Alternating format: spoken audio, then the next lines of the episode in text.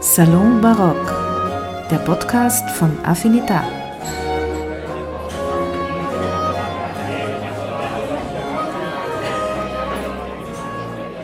Meine Damen und Herren, ich freue mich sehr herzlich, dass ich Sie zum ersten Podcast von Affinita Salon Barock begrüßen darf.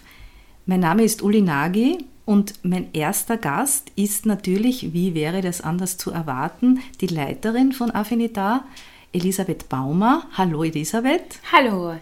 Wir sind ja in einem äh, Salon Barock. Das heißt, ich frage dich gleich als erstes, möchtest du vielleicht irgendetwas trinken? Einen Kaffee, einen Tee? Äh, oh, gerne einen Tee, bitte. Ja, natürlich. Dann kriegst du von mir ein bisschen eine Tasse Tee. Danke. Bitteschön. Dann können wir ja gleich mal mit den Fragen starten. Ich habe natürlich einige Fragen an dich, nämlich auch was das, was das Ensemble äh, betrifft und auch was deine Konzertreihe äh, betrifft.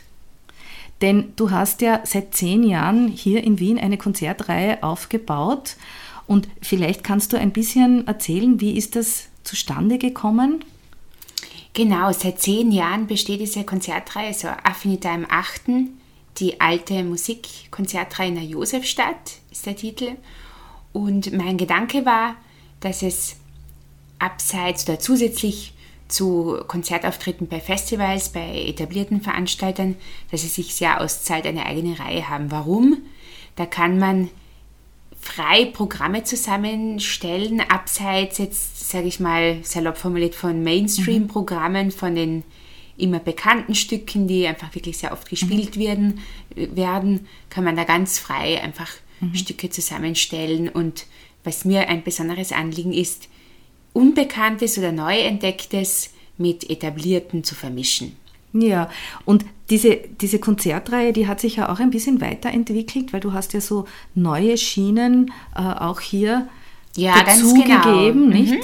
Also abgesehen davon, dass wir auf, also erfreulicherweise aufgrund des regen Publikumzuspruchs uns vergrößert haben und deshalb jetzt eben auch im größeren ähm, Volkskundemuseum spielen, mhm. ähm, haben wir eben auch die Konzertreihe ausgebaut, zusätzlich mit einem Musikvermittlungsprogramm, wo du ja, Uli, federführend bist mhm. und neu auch ab 2022, ab heuer, mit einer Plattform für junge alte Musik. Das ist so gemeint, dass hier junge, also Nachwuchsensembles aus dem Wiener bzw. österreichischen Raum, junge Menschen, die hier studiert haben, dass hier eine bezahlte Auftritts Auftrittsmöglichkeit bekommen, um ihre eigenen Ensembles vorstellen zu mhm. können. Also ich habe ja vor in diesem Podcast, dass ich dann auch diese äh, Musiker und Musikerinnen dieser Schiene sozusagen äh, auch einmal in den Podcast einlade, dann können wir auch ein bisschen deren Werdegang auch hier besprechen. Und die Musikvermittlung mache ich ja gemeinsam mit der Marilise Gerber, äh, die sich sehr beschäftigt hat auch mit barocker Gestik. Und da machen wir ja auch ein bisschen so eine, eine Vorstellung eigentlich, was die barocke Gestik bei den Vokalstücken in dieser Zeit eigentlich bedeutet hat. Mhm. Also das ist, mhm. da, da hast du mich sozusagen hier ein bisschen dazugeholt. Also ich bin ja noch nicht so lange hier dabei, aber es freut mich unglaublich, dass ich hier diese, diese äh, andere Art der Inszenierung eigentlich auch ein bisschen vorstellen kann. Und wir haben jetzt mhm. ja schon einige Programme äh, gemeinsam gemacht. Und meine Frage wäre auch, wie, was sind deine Kriterien? Wie findest du deine Konzertprogramme eigentlich? Das ist ganz unterschiedlich. Aber grundsätzlich geht es mir immer darum, nicht nur jetzt verschiedene Sonaten oder Konzerte, Ensemblemusikstücke nacheinander abzuspielen, sondern es soll sich rund um ein Thema, einen Themenkomplex bewegen, damit das Publikum in eine historische Lebenswelt eintauchen kann, was ja durch deine Moderation noch zusätzlich verstärkt wird, wo du ja eben historische Hintergrundinformationen, Schilderungen von Zeitgenossen, Anekdoten, wo du das ja noch einmal zusätzlich bereicherst.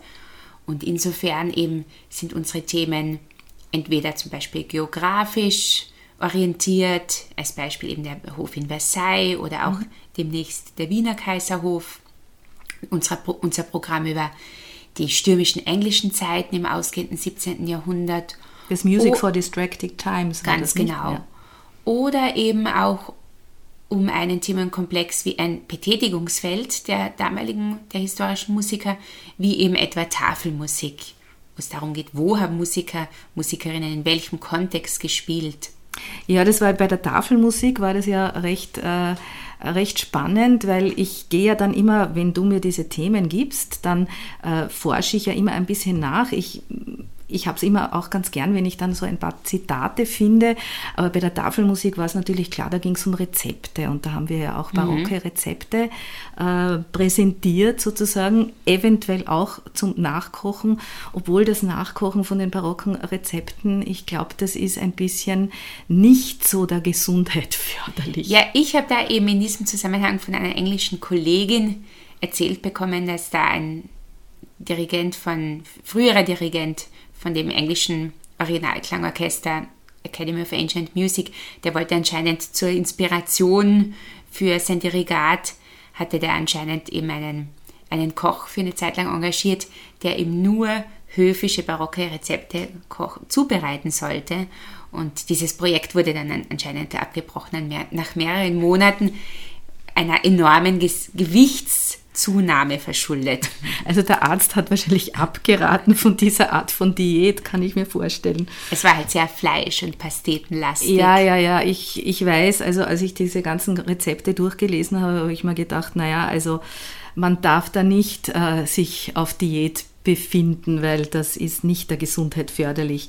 Aber es ist interessant, zumindest auch herauszufinden, es ist ja unglaublich, wie viel diese Leute damals gegessen haben. Also das war natürlich auch geschuldet, dass die Essen so lang gedauert haben, deswegen war ja dann natürlich auch die Musikunterhaltung da. Aber es ist unglaublich eigentlich, wenn man die Portionen an, ansieht, was, was da auf dem Tischstand sozusagen. Mhm. Äh, wir haben ja auch dann noch äh, gemeinsam äh, ein, ein Projekt gemacht, das hieß Sommernacht Traum.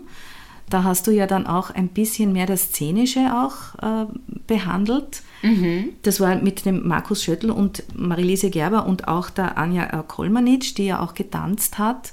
Da haben wir dann den Hof eigentlich vom Volkskundemuseum auch bespielt, was ja auch ein wunderschöner Ort eigentlich war, vor allem im Sommer eben.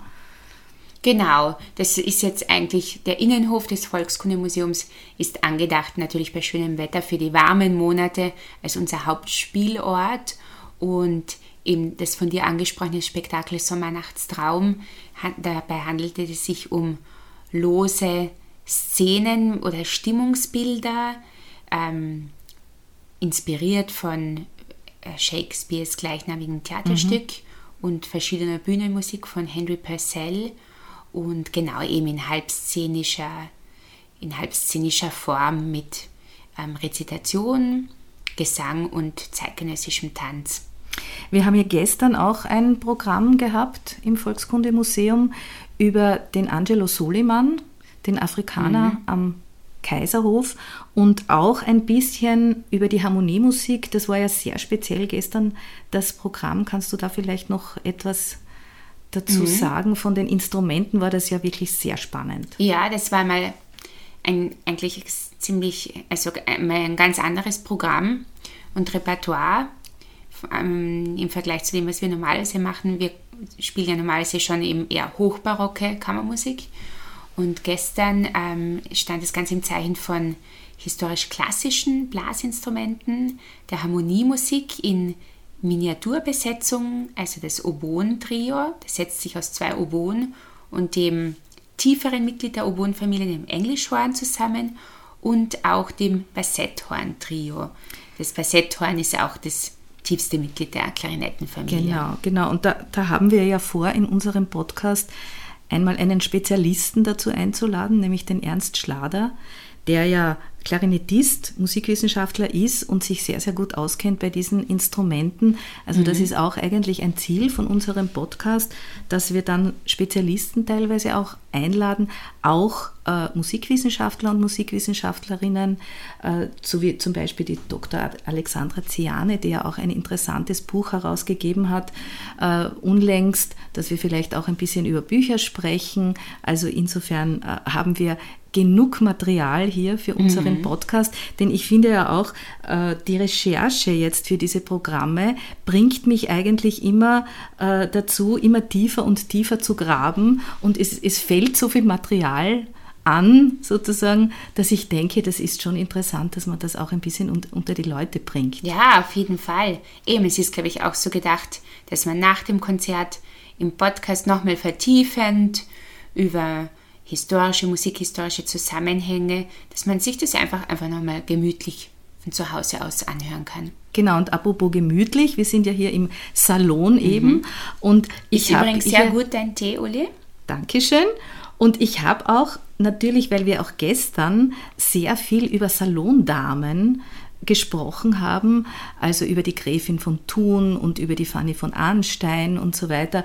Und da habe ich auch ein schönes Zitat gefunden von der Madame Germain de Stel Holstein, die eine Französin war und natürlich äh, von den französischen Salons ausgegangen ist, mhm. vor allem von den Literaturzirkeln dort.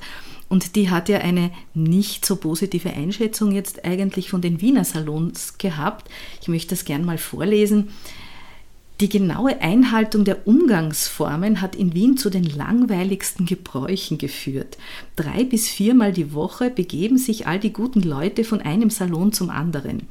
Und es ist unmöglich, in diesen zahlreichen Versammlungen irgendetwas zu hören, was sich über konventionelle Phrasen erhebt. Hm. Also das ist schon ziemlich kritisch eigentlich.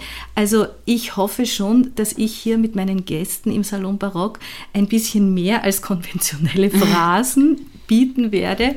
Und wir haben uns auch noch etwas äh, Besonderes gedacht für unsere Hörer und Hörerinnen unseres Podcasts.